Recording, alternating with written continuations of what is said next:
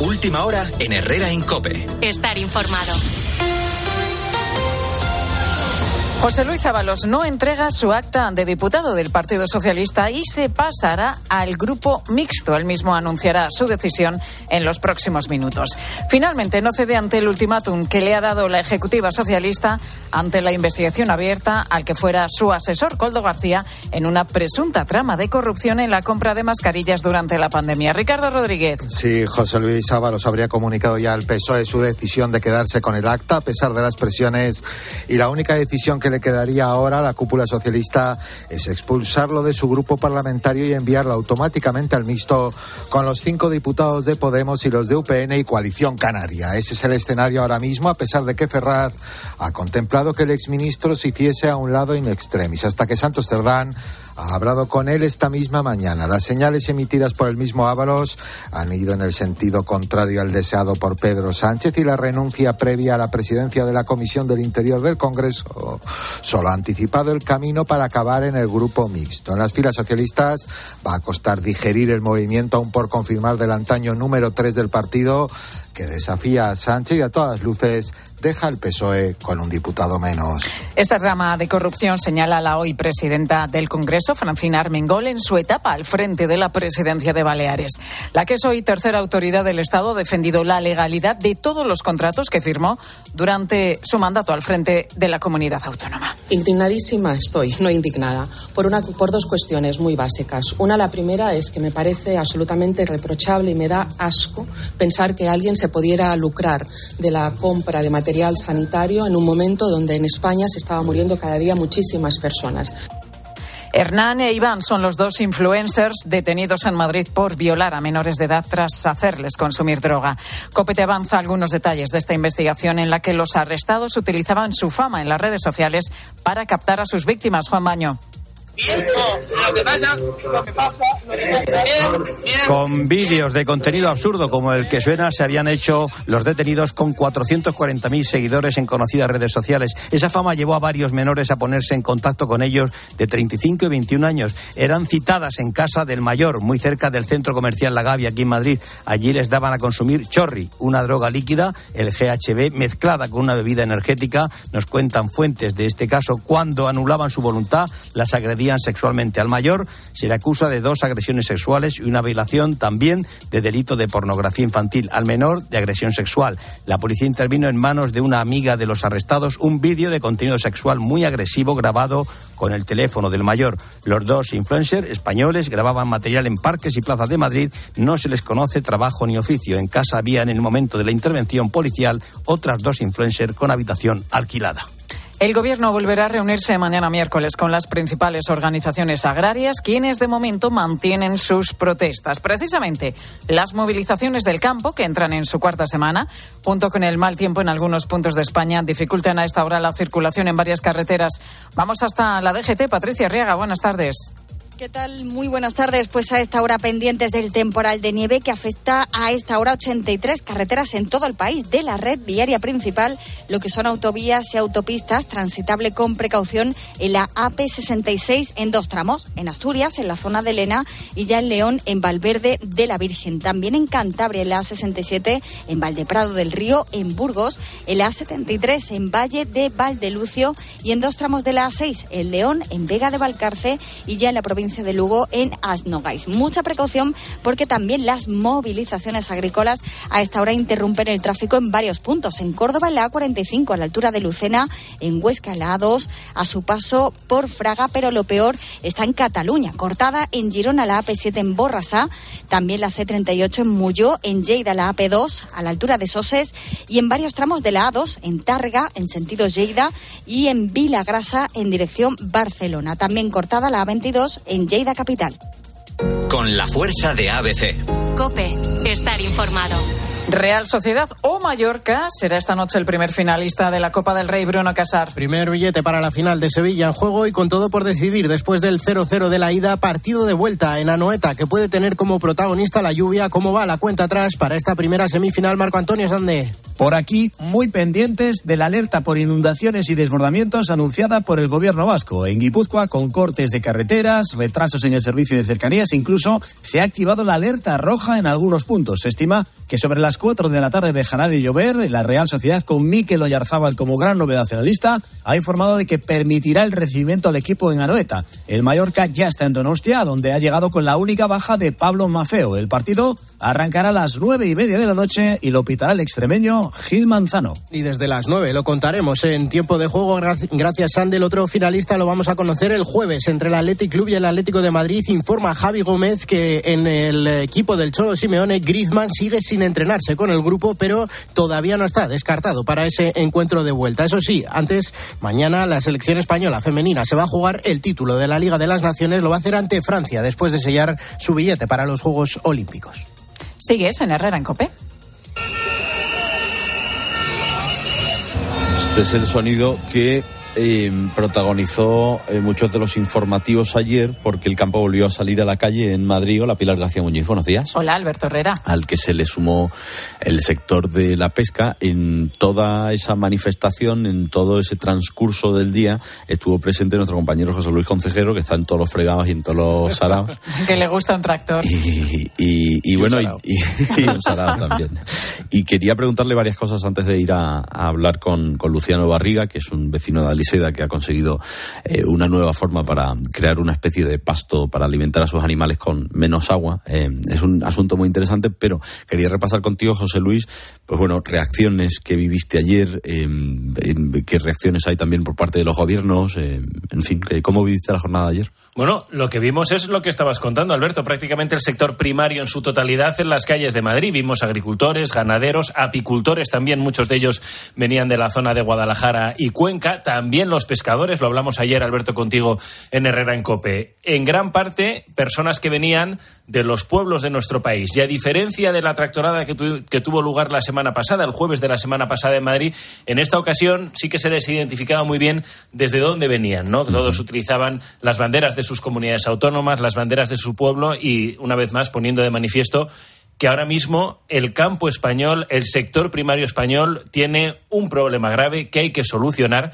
y sobre todo que si no se soluciona estas movilizaciones pueden, pueden continuar. esto que dices es clave porque em, muchos nos preguntamos, ¿no? Cuando, cuando una noticia se convierte en recurrente en los medios y lo hemos visto con Ucrania, lo hemos visto ahora con Israel y Palestina. Estoy poniendo a lo mejor ejemplos que son muy grosos, ¿no?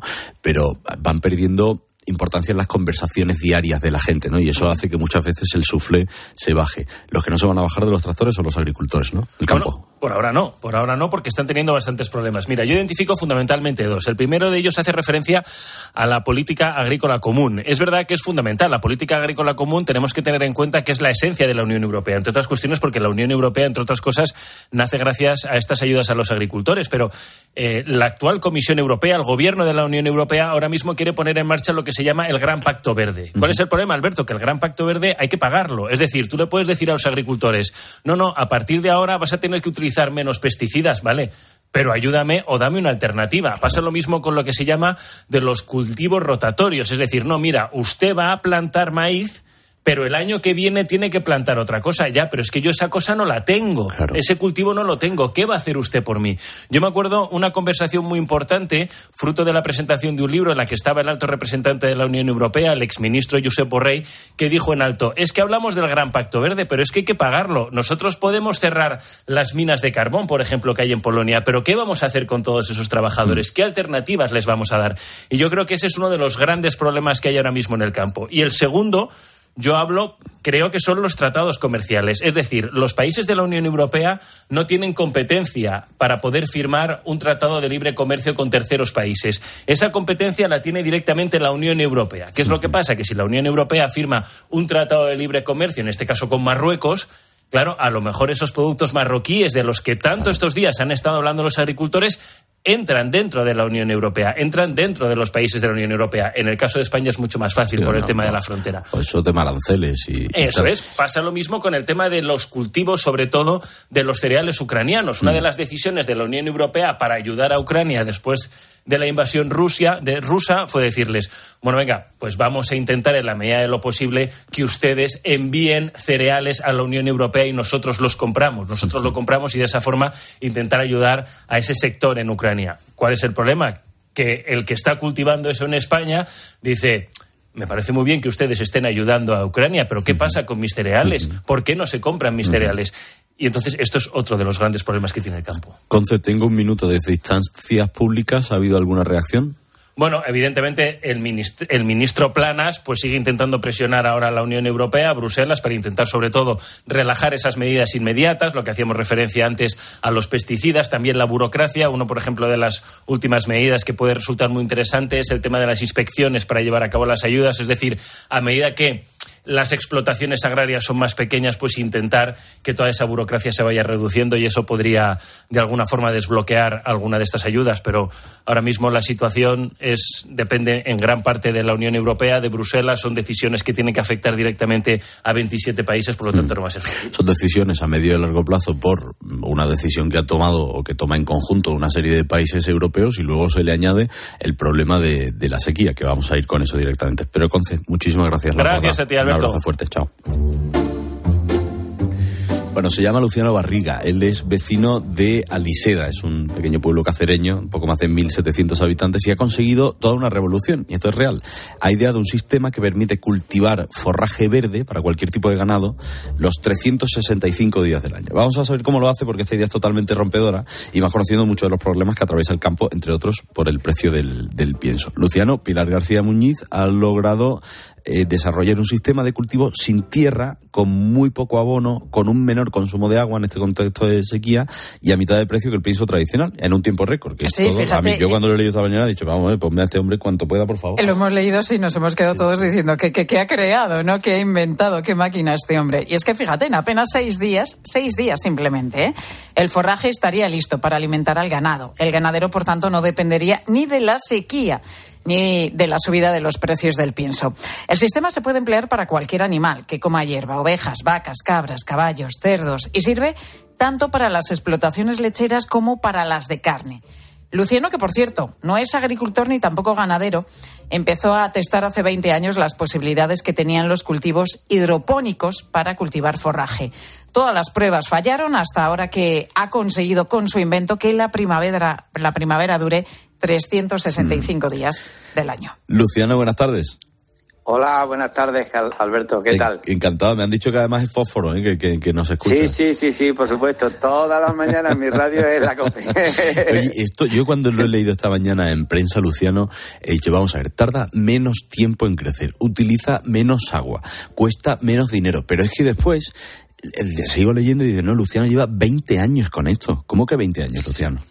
Sí, bueno, a ver, eh, yo empecé a, a desarrollar este sistema ya hace 20 o 20 y pico años, pues haciendo pruebas, porque bueno, yo las posibilidades que tenía no era de, de- de muy grandes y, y empecé a hacer pruebas y prueba de aquí, prueba de allí, esta me falla, la otra me sale mal, la otra me tal, otra me sale bien y poco a poco he ido mejorando, mejorando, mejorando, pero bueno, llegó un momento en el cuando ya lo tenía prácticamente conseguido, bueno, pues los piensos, la paja y todo esto no los precios no eran no eran caros, entonces bueno, pues la gente no miraba para esto, ¿no?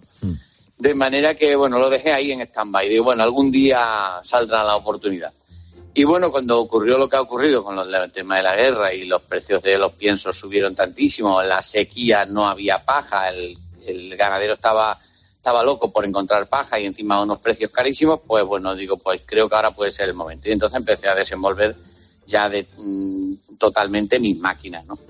Bueno, pues eh, se trata de, a ver, mm, con semilla, con cebada, ¿vale? Simplemente una cebada, se hace un proceso de pregerminación, se pone dentro de la máquina y en seis días tú tienes un forraje de en torno entre los 15 y los 20 centímetros de altura. Madre mía, ¿eso cuánto tarda a crecer sin, en, en- en el entorno tradicional? En el entorno, ese, a esa altura, pues una cebada que se siembra de invierno, pues tarda mes y medio para coger esa altura, como mínimo mes y medio. Depende un poco de cómo venga el tiempo. Si el tiempo viene frío, tarda más de mes y medio en ponerse en esa altura. Madre mía. Pero además que, bueno... O es- sea, es- mes y medio frente a seis días, Luciano. Exactamente. Eso en tiempo. ¿Y en agua? ¿Cuánta agua En consume este sistema? Pues sí, mira, estamos hablando de que es aproximadamente sobre medio litro de agua por kilo y día de producción. O sea, 100 kilos de producción serían unos 50 litros de agua.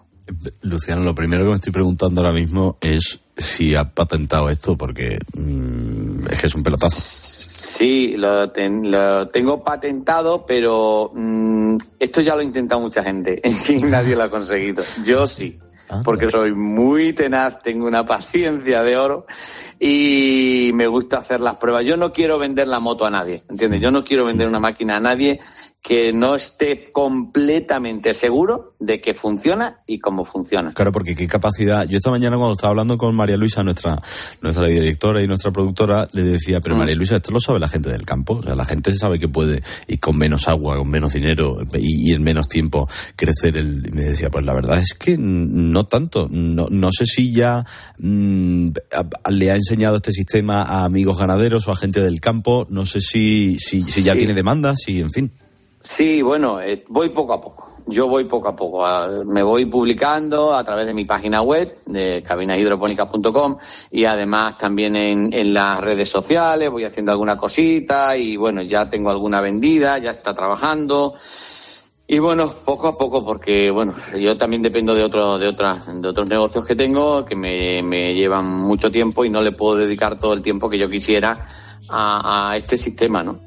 Pero la verdad es que sí. Eh, ten en cuenta una cosa, el ganadero de campo, como ya ha llovido y hay verde, ya no se preocupa de nada, ya no tiene problema, ya no sabe si va a venir seco o no va a venir. ahora mismo no le preocupa eso. Claro. El que realmente sí le se nota mucho interés es en el, en el, en el mundo del caballo, que es un animal muy delicado de, de, digestión y que tiene que comer cosas muy suaves y que tiene que comer un alimento muy bueno y muy sano en ese mundo sí se nota, se nota bastante demanda, digamos, por lo menos información, ¿entiendes? ¿Y el alimento es el, mismo realmente en, en, ese crecimiento? ¿Perdón? Sí, sí, el valor nutricional es el mismo. Sí, bueno, a ver, una cebada que normalmente suele tener una cantidad de un grano de cebada, o sea, un kilo de cebada puede tener del orden de un 12, un 13% de, de proteína y cuando la germinamos y la hacemos crecer, ¿vale? Cuando ofrecemos ese brote, estamos ofreciendo entre un 18 y un 18,5% de proteína. Hmm. Además de una cantidad de vitaminas y minerales espectacular que en grano no la tiene. y que eso al final también será mejor para nosotros, que somos los que acabamos consumiendo los, productos. Luciano, te, agradezco, le agradezco cuando te tuteo, porque como eres oyente, pues ya como si fuéramos familia. claro que sí. te, mando un abrazo muy fuerte, te doy la enhorabuena y nada, de lo que necesites estamos aquí, ¿eh? Venga, vale, muchísimas gracias a vosotros. Un abrazo muy fuerte. Chao, chao. Es un pelotazo, ¿eh? Hombre. Y además, yo no sé si has visto la foto que venía en, el, periódico, se ve verde, se ve espectacular.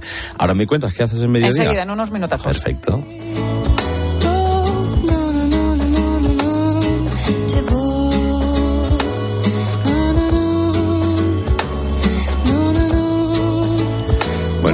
Entra una borrasca en este estudio. Para ustedes, los de Madrid, se llama Mónica, pero es que ha entrado otra borrasca también en el norte de la península, en Asturias y Galicia, de la que le voy a hablar ahora. Bueno, dos Mónicas. Eh. un momento.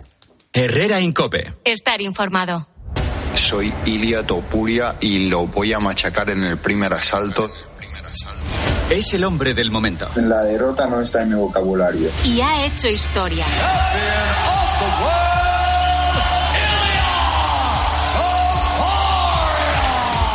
¿Quién es Ilia Topuria? ¿Por qué su fama va más allá de lo deportivo? Si hubiera una revolución en el mundo, ¿qué lugar del mundo defendería? Mi casa, y mi casa está en España. Este miércoles, Ilia Topuria, el primer español campeón del mundo de la UFC en peso pluma, elige el partidazo de Cope para celebrar su título. Y nos recibe en su casa, en directo desde el Teatro Principal de Alicante, Juan Macastaño entrevista a Ilia Topuria. ¿Cuál ha sido la mejor de todas las entrevistas que te han hecho? Dilo con la mano en el corazón con vosotros. Escúchalo en Cope, este miércoles desde las once y media de la noche. Con el patrocinio de Huevos Rujamar, gallinas en libertad. Los huevos de Rujamar. En Lowy somos más cañeros que nunca, porque te traemos nuestra mejor ofertaza. Fibra y móvil 5G por solo 29,95, precio definitivo. Si quieres ahorrar, corre a lowy.es o llama al 1456. Quiero explorar sin importarme cuando volver el exterior. Quiero formar parte de él. Vale, bichito. Nos vamos a Disneyland París. Reserva durante Semana Mágica en viajes el corte inglés sin gastos de cancelación. Precio de referencia 144 euros por persona y noche en el Disney Hotel Cheyenne con entradas incluidas. Plazas limitadas. Consulta condiciones. Ven a Disneyland París con viajes el corte inglés volando con Iberia. Herrera Incope. La mañana.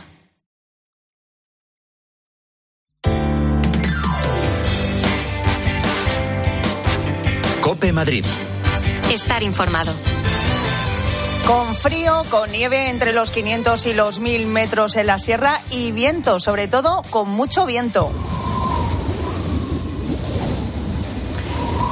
Así viene este último martes de febrero en Madrid, con rachas que pueden llegar hasta los 80 kilómetros en la sierra y hasta los 55 en la capital. Hasta las 6 de la tarde, todos los parques de la capital de la ciudad incluido el retiro, van a permanecer cerrados por precaución. Es el rastro que están dejando en nuestra región los últimos coletazos de la borrasca Luis y esa eh, nueva que está entrando ya, la borrasca Mónica. Enseguida nos cuenta la Dirección General de Tráfico si hay problemas en la red de carreteras madrileñas, si es necesario el uso de cadenas en algún punto.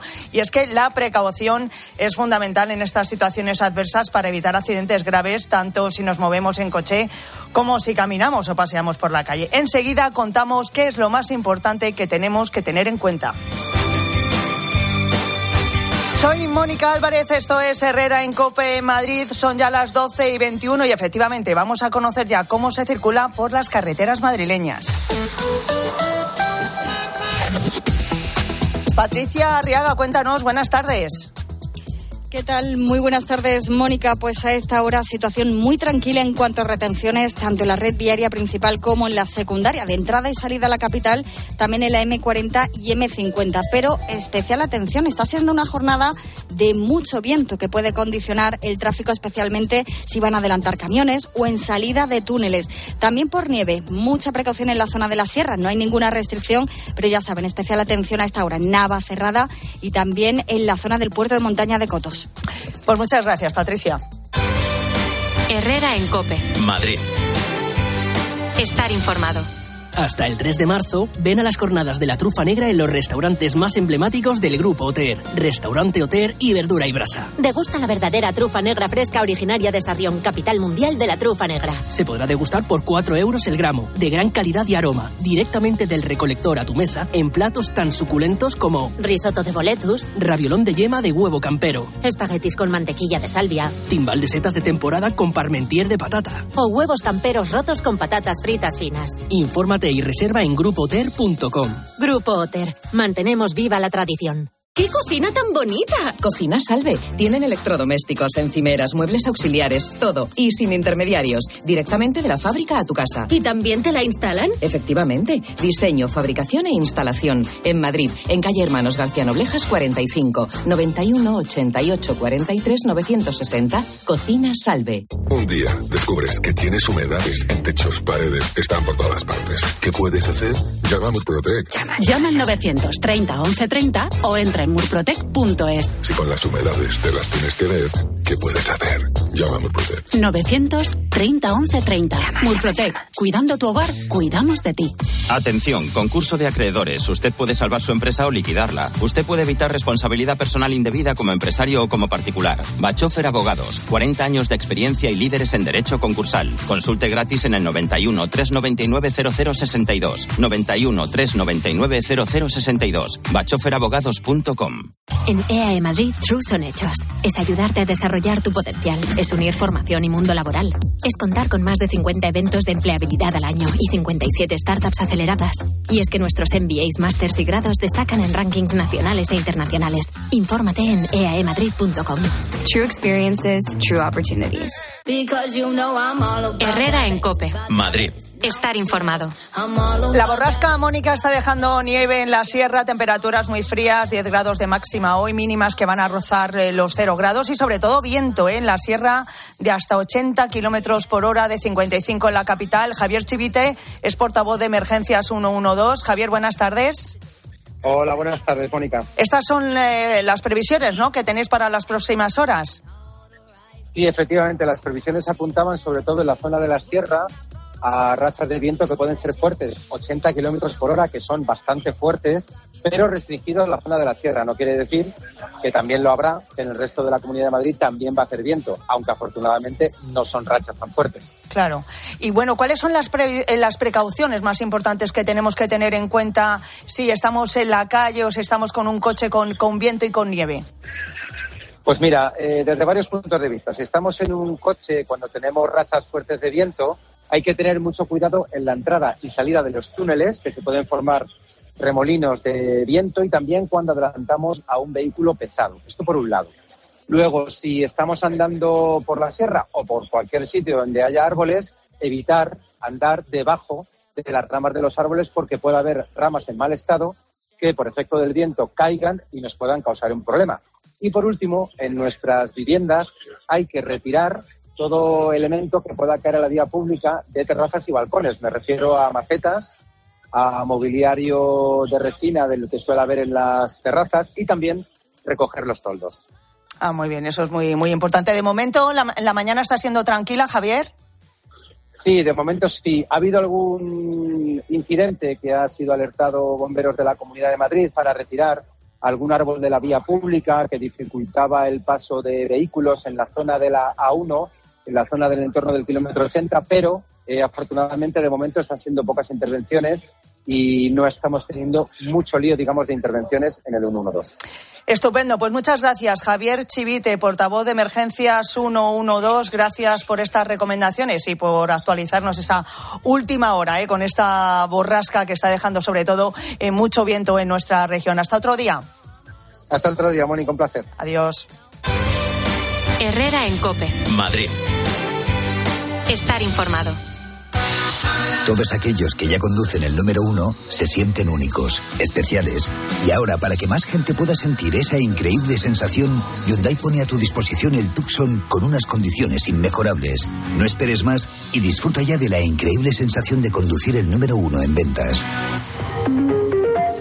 Descubre el mercado de Chamberí. Disfruta de su gran plaza gastronómica con ocho locales de restauración, pescaderías, carnicerías, charcuterías, fruterías, pollerías, encurtidos. Mercado de Chamberí. La mejor calidad de producto y el mejor servicio. Mercado de Chamberí. Calle Alonso Cano 10. Parking gratuito de hora y media para clientes. Metro en Iglesia y Alonso Cano. Los Fernández son muy amables. 10% de descuento a los clientes que se apelliden Fernández o López o Gómez Plaza como yo, a todo el mundo.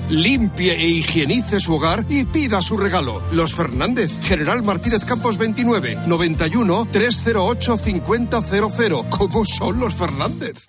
Llega a Madrid Peter el musical by Theater Properties, la superproducción familiar más aclamada de la historia. Más de 20 artistas, vuelos, efectos especiales y la última tecnología teatral para recrear la magia de esta aventura inolvidable. Peter el musical, en el Teatro Alcázar de Madrid. Entradas a la venta en gruposmedia.com. ¿Quieres que te traten por tu nombre y apellido? DKV Personal Doctor, tu médico personal que te cuida antes de estar enfermo. El activismo de la salud tiene nombre y apellido. DKV Personal Doctor. Ahora tu seguro de salud con descuentos exclusivos. Infórmate en el 974-880066 o en dkv.es barra activistas. Amigo emprendedor. Mercaoficina te ofrece un futuro más rentable. Alquila cuanto mobiliario necesites para tu oficina con sus ventajas fiscales, ya que alquilando puedes deducirte el gasto mes a mes. A la vez que reciclamos y cuidamos del planeta. Llámanos y estudiaremos tus necesidades a nivel nacional, siempre con los mejores precios. Mercaoficina, aciertos y ahorros. ¿Qué está esperando? Escápate de Madrid. Ven al restaurante El Torreón en la cima del Monte del Pardo. Las mejores carnes y pescados desde 40 euros vino incluido. Carne picaña brasileña y lomo de buey auténticos. Disfruta de su famosa paella con langosta y de grandes vinos y licores en sus amplísimos salones climatizados y terrazas. Cocina abierta de 11 de la mañana a 1 de la noche. Parque infantil. Gran parking. Restaurante El Torreón. Naturaleza a 10 minutos de Madrid. Reservas en restauranteeltorreón.com.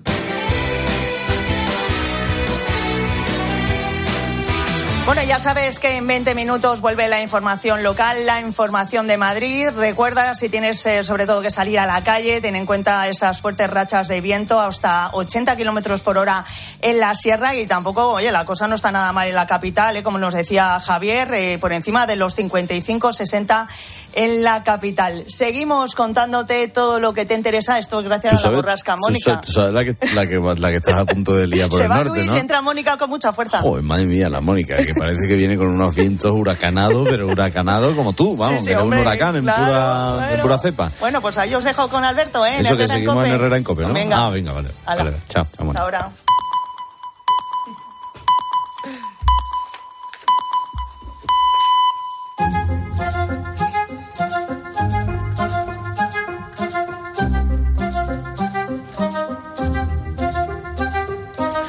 Esta hora en Herrera en Cope nos vamos a Galicia, nos gusta situarnos a esta hora siempre en un punto de la península donde creamos que esta es la noticia, una de las noticias, y es que allí precisamente continúa la alerta por temporal. El paso de la borrasca Luis nos ha devuelto a lo más crudo del invierno, ha provocado tormentas en el litoral y vientos. Carlos Gutiérrez, buenos días. Buenos días. Y que han alcanzado rachas de 147 kilómetros por hora, que no es poquito. ¿eh? Y no es poquito y lo- los ha habido más fuertes todavía. Bueno, y olas, Alberto, de más de 8 o 9 metros de altura. ¿eh? Eso son olas altas. Además de agua, que, del agua que está cayendo. Hay puntos donde la lluvia acumulada supera los 90 litros por metro cuadrado. Las lluvias van a dar un respiro a partir de, de mañana, en las próximas horas, pero, pero llega Mónica. ¿eh? Pero pensemos que en los últimos 20 días, dos borrascas, esta en la que estamos, Luis y Carlota, la anterior, mantienen al litoral gallego en alerta naranja por decenas de incidencias. Alberto, ha habido que desviar aviones en el aeropuerto de Santiago, incidencias en muchísimas carreteras de toda la comunidad. En la red vi- ferroviaria, los ríos están en riesgo de desborde sobre todo en La Coruña. En las últimas horas se han registrado más de 240 incidencias en toda Galicia. La Mariña, en Lugo, ha sido una de las zonas más castigadas. En la estación meteorológica de Vivero, te puedo contar, cuando pasó Carlota, se llegaron a registrar vientos de 202 kilómetros por hora. Bueno, Maldonado me perdone, yo no soy meteorólogo, pero casi un huracán, ¿no? Tiene pinta, ¿no? Vamos a Lugo, allí está mi compañero José Luis Ramudo. ¿Qué tal, José Luis? Buenas tardes. ¿Qué tal? Buenas tardes. Bueno, dos temporales seguidos en apenas 20 días que han amarrado la flota y han provocado, como decía Gutiérrez, ahora numerosas eh, incidencias. Eh, lo peor ya ha pasado. Sí, yo creo que lo peor ya, ya ha pasado. Hay que decir que Luis eh, fue realmente intenso, pero nada que ver con, con Carlota, lo acabáis de decir, con vientos que superaban los 200 kilómetros por hora en Penado Galo, en, en Viveiro, pues efectivamente más parecía un, un huracán que, que una borrasca y realmente dejó todo un reguero de, de incidencias. Arrancó el, arrancó el tejado de un polideportivo, hubo que evacuar una guardería en Xove, hubo desperfectos en locales de hostelería, en coches estacionados en la calle, en el mobiliario urbano, pero con todo quizás lo peor de, de Carlota fue que el cable, el cable de un tendido eléctrico cayó sobre una zona de monte entrabada y provocó un incendio forestal realmente espectacular en pleno invierno aquí en Galicia. 100 hectáreas quemadas en muy pocas horas porque precisamente el viento lo avivaba con mucha fuerza y, y realmente fue una situación muy preocupante que solo la lluvia evitó que fuese incluso peor, ¿no? Mm, Y de Mónica, bueno, de Mónica entiendo que irá mainando, ¿no? Un poco. Sí, va amainando efectivamente. Ayer hubo mucha nieve en la montaña de Lugo, en el interior. En toda la zona litoral, pues eh, olas eso de 8 metros. Era impresionante ver, ver el mar como pegaba en la costa de Burela y en la costa de, de. El espectáculo es impresionante, pero claro, eh, trae consigo sus daños porque después toda la zona de las playas, los accesos quedan muy deteriorados y hay que, y hay que recuperarlos. Lo, lo, lo has dicho, es así. eh, empieza a amainar, el nivel de los ríos empieza a bajar y parece que hoy por lo menos el tiempo nos da una tregua, aunque no sé si se percibe que el viento sigue soplando. ¿eh? Sí, sí, no, se te ha ido, se te ha ido escuchando. Querido, un abrazo fuerte, muchas gracias.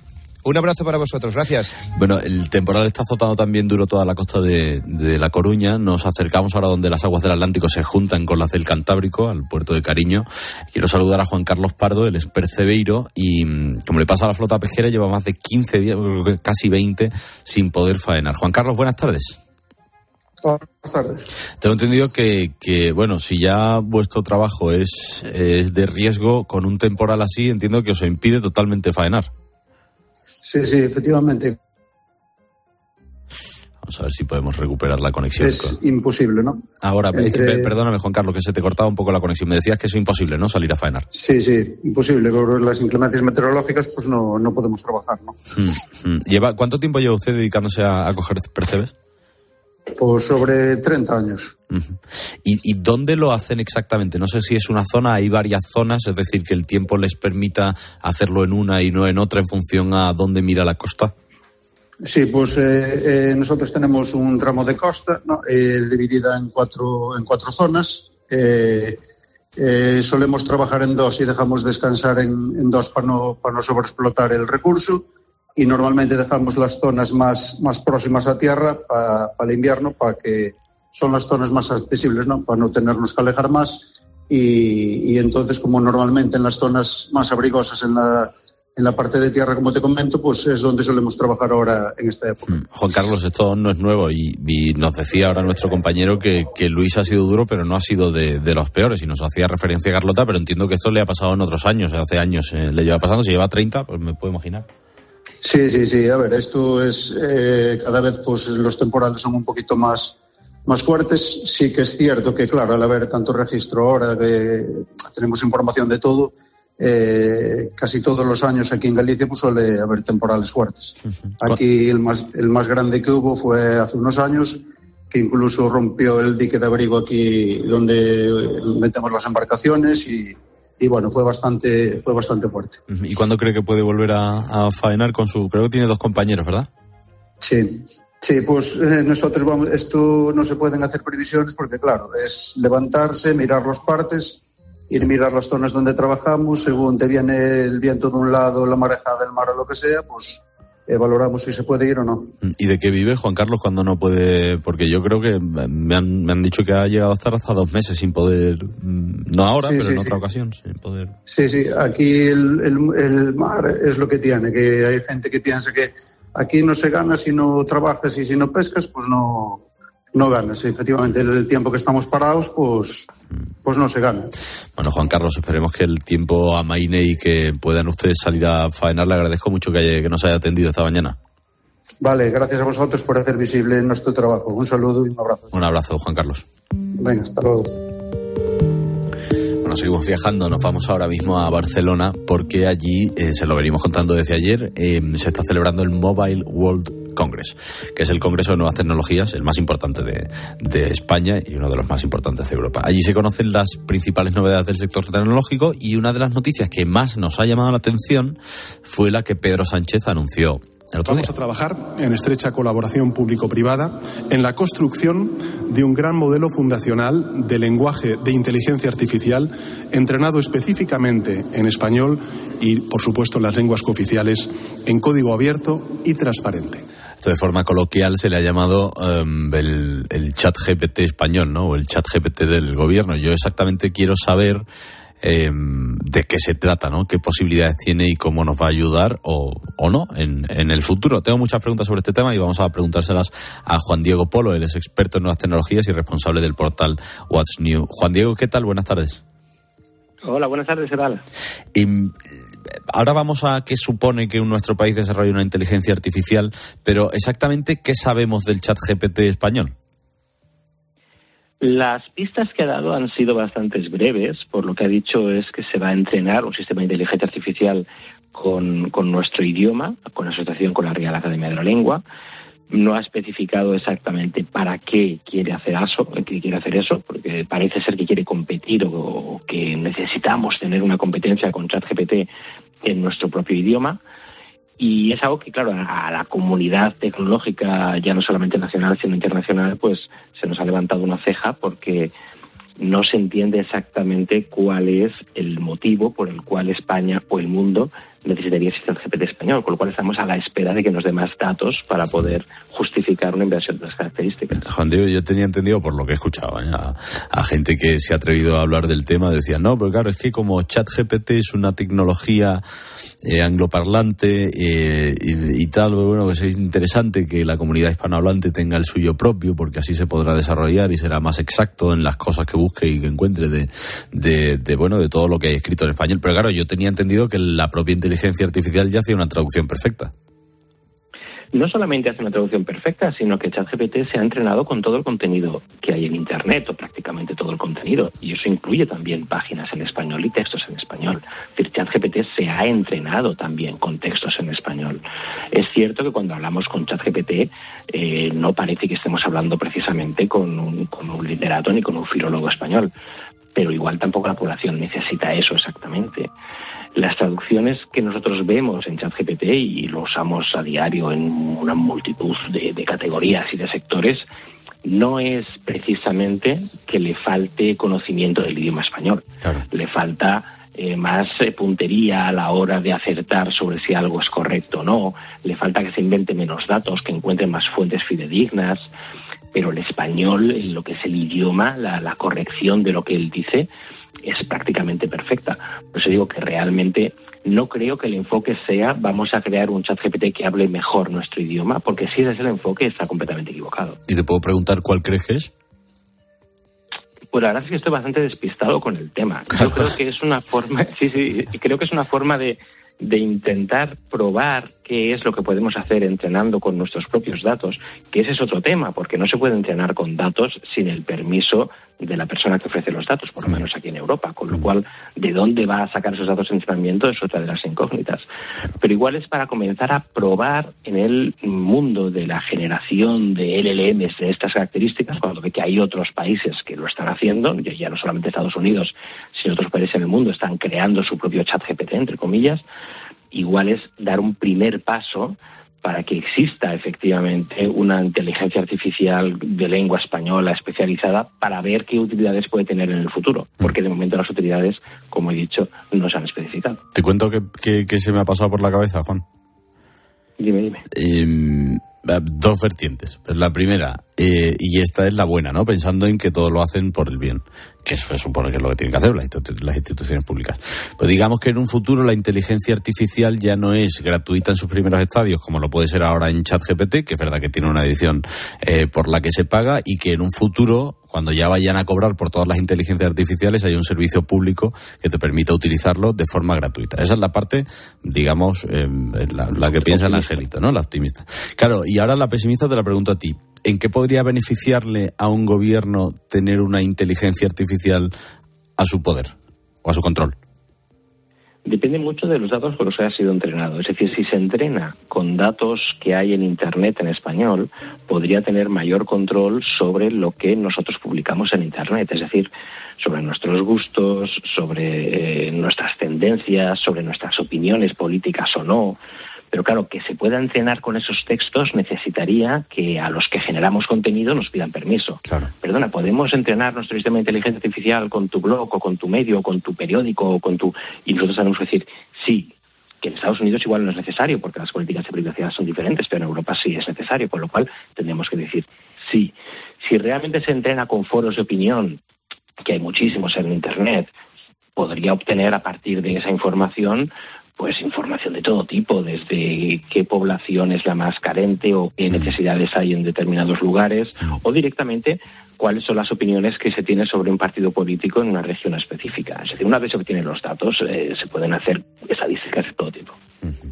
Em, eh, Juan Diego, ya que te tengo aquí y que eres experto en nuevas tecnologías y nos llevamos preguntando nosotros toda la mañana qué es lo que lo está, mm, permíteme utilizar el término vulgar, petando en el Mobile World Congress o cuál es la última tendencia a la que tenemos que estar atentos y ya si quieres no hablamos de la inteligencia artificial que sabemos que todo está copando titulares y, y tal, pero a lo mejor hay algo que te ha llamado a ti la atención. Me ha llamado la atención en lo que se refiere a dispositivos, eh, pues desde pantallas de portátiles transparentes, que son prototipos, de momento no están en el mercado, pero parece ser que la transparencia en las pantallas es una tendencia que podremos ver en los próximos años. Me ha llamado también mucho la atención todos los sistemas de vigilancia que se están haciendo para intentar preservar la privacidad, pero al mismo tiempo vigilar de una forma constante y todos los sistemas que prevén la intención del usuario, que hay muchos. Es decir, cuando nosotros estamos utilizando un móvil y estamos viendo un archivo, que el móvil sepa que seguramente vamos a querer compartir ese archivo en WhatsApp o por email y ya nos ofrezca el icono del lugar de destino para que no perdamos tiempo buscando cómo lo queremos compartir.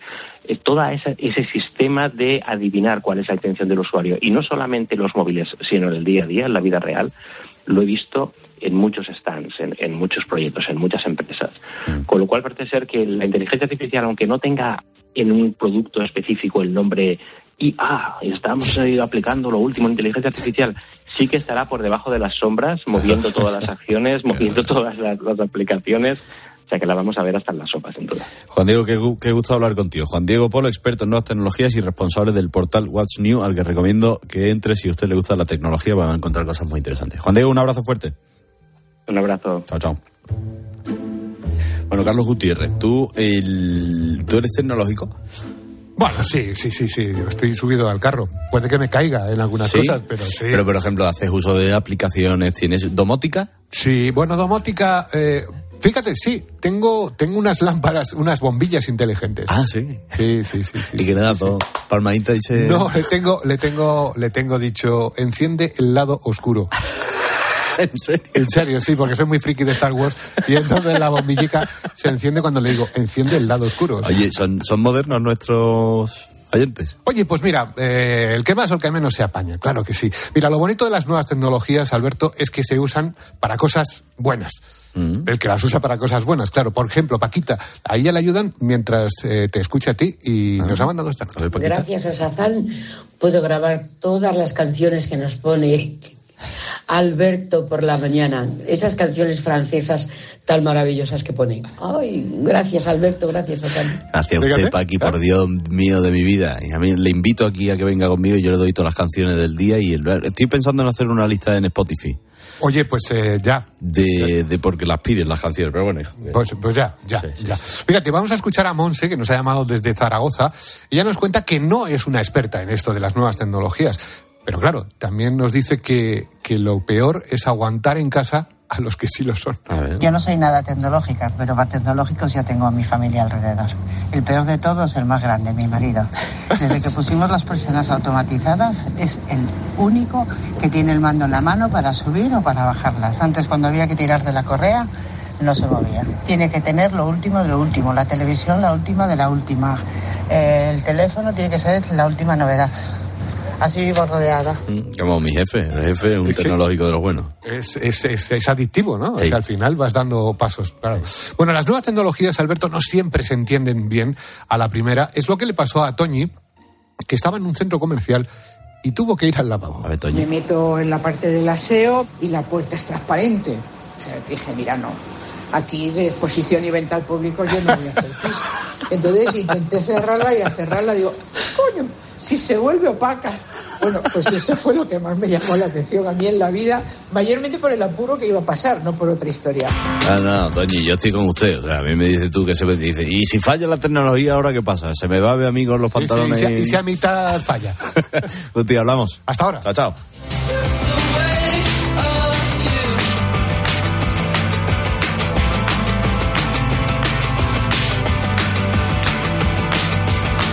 ¿Dónde está mi Pili? Mi Pilar García Muñiz. Por aquí, por aquí me hallo, en el ah. estudio Mediodía Cope, ah. preparada, lista ya. ¿eh? Muy bien, oye, ¿de qué vais a hablar ahora en Mediodía? Pues mira, en unos minutos eh, voy a tener la oportunidad de hablar con Ana Cuertas, que, que, mañana va a vivir un día bastante complicado, bastante difícil. ¿Por qué? Pues que porque mañana va a salir de prisión el hombre que durante 14 años, desde que Ana tenía 3 hasta que cumplió los 17, la estuvo agrediendo sexualmente. Ese hombre mañana sale de prisión y ese hombre además es su padre. ¿Qué me dices? Sí, mañana Ana Cuartas pues va a pasar un día muy complicado porque su padre y su agresor sexual quedan en libertad y ella se siente totalmente desprotegida. Su historia la conocemos en unos minutos. Te escucho, Pilar. Chao, chao. Herrera Incope. Estar informado. El general Santana ha reunido un ejército de 7.000 hombres el ejército más grande que haya visto nunca. El Álamo no podrá resistir. John Wayne. Le ordeno a usted que suba al mando. Pelearemos. Richard Whitmar. Cada hora que pasa llegan más tropas. El Álamo. El sábado a las 5 de la tarde en 13. Cariño, vamos a cambiarnos al plan estable verde de Iberdrola, que paga siempre lo mismo por la luz, todos los días, todas las horas, durante cinco años. Pase lo que pase. Interrumpimos la emisión por una noticia de última hora. Nos están invadiendo los extraterrestres. Pase lo que pase. Pase lo que pase. Y ahora, además, llévate 100 euros con el plan estable verde de Iberdrola. Contrátalo ya llamando al 924 24 24 o en iberdrola.es. Consulta condiciones en la página web. Iberdrola. Por ti, por el planeta. Empresa patrocinadora del equipo paralímpico español. ¿Cómo me las maravillaría yo? Si voy a soñar, sueño con viajar, escuchar las olas, perderme bolas. Si no encuentro el camino, me van a buscar. Maravíllate con hasta 600 euros de regalo en el corte inglés y sin gastos de cancelación. Consulta condiciones. Reserva ya tu gran viaje y maravíllate con viajes el corte inglés. ¿Cómo te las maravillarías? Descubre los diseños exclusivos y los productos innovadores de las tiendas porcelanosa. Piezas de gran formato, griferías con sistemas de ahorro, cocinas de inducción invisibles. La casa de tus sueños está en porcelanosa. Y ahora, del 1 al 16 de marzo, aprovecha los días porcelanosa con descuentos muy especiales. Porcelanosa. Diez minutos para la una, las doce en Canarias, ahora su cope más cercana y después seguimos en mediodía cope con todo lo que le interesa. Herrera Incope. La mañana.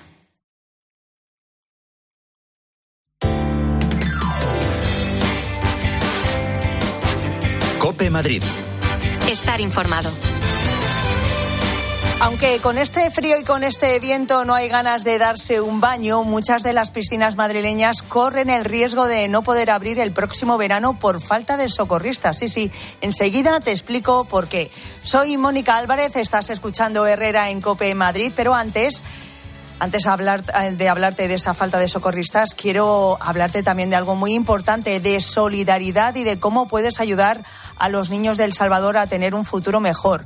Aurora de Ratos Salazar Simpson es la directora general de la Fundación Padre Arrupe. Aurora, buenas tardes. Buenas tardes, Mónica, ¿cómo estáis? Muy bien, muy bien, encantada de hablar contigo, Aurora. Desde hace un tiempo nos hablas de la altísima calidad educativa que ofrecéis a vuestros alumnos y que este año ya casi tenéis 1.900, ¿eh? todos ellos becados. ¿Cómo se puede desde aquí becar a uno de vuestros alumnos? Cuéntame. Pues efectivamente, Mónica, nuestro modelo se basa en un sistema de becas cofinanciadas. Las familias pagan todo lo que pueden y algunas nada, según sus posibilidades, y la fundación, gracias a los donantes que tenemos, paga la diferencia. Cada alumno nos cuesta más o menos 150 dólares al mes eh, ya sabes que la alta calidad educativa no es barata, pero transforma sus vidas para siempre. Entonces tenemos donantes que prefieren donar anónimamente, pero hay otros que quieren apadrinar a un estudiante concreto. Y entonces se puede apadrinar a estos estudiantes desde 20 euros al mes, que con el 80% de las, de las desgrabaciones fiscales de, este año, eh, eh, pues en realidad les cuesta solamente 4 euros al mes. Así es que es muy barato poder apadrinar a uno de, de nuestros estudiantes. Desde luego. Y Aurora, ¿qué diferencia hay? Pues el, apadrinamiento supone conocer las circunstancias del estudiante, el curso en el que está estudiando, le enviamos las notas eh, tres veces al año y también se pueden poner eh, en contacto con el estudiante y con sus familias, siempre si el donante quiere. Entonces tenemos familias que nos piden becar a niños, por ejemplo, de las mismas edades que sus hijos para poder crear vínculos entre ellos otros que no tienen hijos y que quieren apadrinar un niño pequeñito e ir siguiendo su desarrollo durante hasta que se convierte en bachiller y, bueno, y entonces nosotros eh, facilitamos esa, esa, esa unión y esa, y esa puesta en contacto entre nuestros estudiantes y los que los apadrinan. Ah, estupendo, estupendo. Eh, bueno, pues seguro que hay muchos oyentes que están escuchándote con atención y quieren ya colaborar de alguna manera con vosotros. ¿Qué tienen que hacer los oyentes si quieren apadrinar a un niño o niña? Pues si quieren transformar sus vidas de verdad, que se animen, que es que solo desde 20 euros al mes pueden hacerlo y tienen toda la información en nuestra web en www.fundacionpadrearrupe.org. Estupendo. Fundacionpadrearrupe.org. Aurora de Ratos Salazar Simpson, directora general de la Fundación Padre Arrupe. Gracias por estar con nosotros. Hasta otro día. Muchísimas gracias a vosotros, Mónica. Un abrazo. Igualmente. Y ahora, bueno, pues te explico por qué muchas piscinas madrileñas no van a poder abrir este verano. Herrera en Cope. Madrid. Estar informado. En serio, justo hoy que hago la compra del mes, no funciona el ascensor. Hoy, que me da por comprar leche, agua, refrescos, cerveza, comida para los perros, no se podía romper otro día. Pues muy bien. Es muy probable que se tuerza el día. Disfruta cuando todavía no se ha torcido. Ven a Vips y prueba nuestros nuevos desayunos. Naves industriales en Madrid. Gesnave.es. Construye tu nave. Con Gesnave.es. Reforma tu nave. Con Gesnave.es. Reforma tu oficina. Con Gesnave.es. Recuerda, en naves industriales, gesnave.es. A ver si, dígame, ¿qué ve en la última fila? ¿A de Alcaraz? ¿Ese de Sabalenka? Del 22 de abril al 5 de mayo, el Mutua Madrid Open será el centro de todas las miradas. El mejor tenis en la caja mágica. Compra tus entradas en mutuamadridopen.com. Mutua Madrid Open, el centro de todas las miradas. Querido oyente, ¿has perdido algún ser querido? En Martínez La Fuente Abogados te ayudamos a tramitar la herencia. ¿Problemas entre los herederos?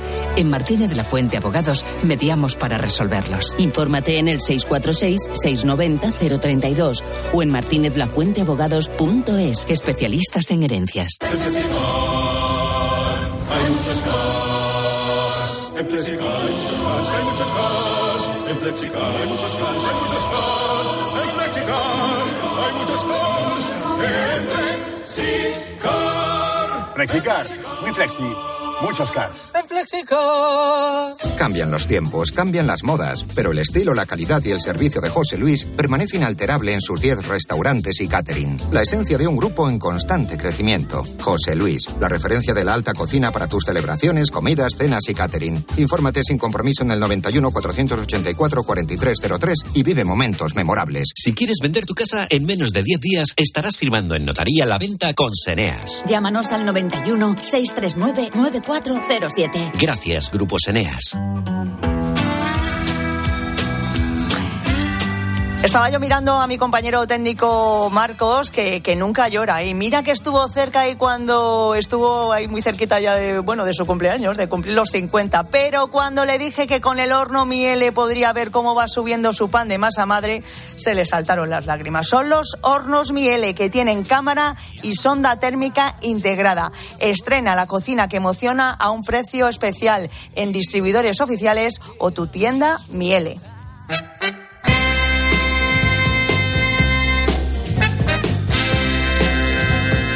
Desde septiembre de 2021, la Consejería de Sanidad de Madrid ha modificado el reglamento de socorristas, un cambio que, según los expertos, está quitándole profesional, eh, profesionalismo al sector y trayendo importantes pérdidas económicas. Raúl Villuela es el presidente de la Asociación de Empresarios de Mantenimiento Profesional de Instalaciones Acuáticas. Buenas tardes, Raúl.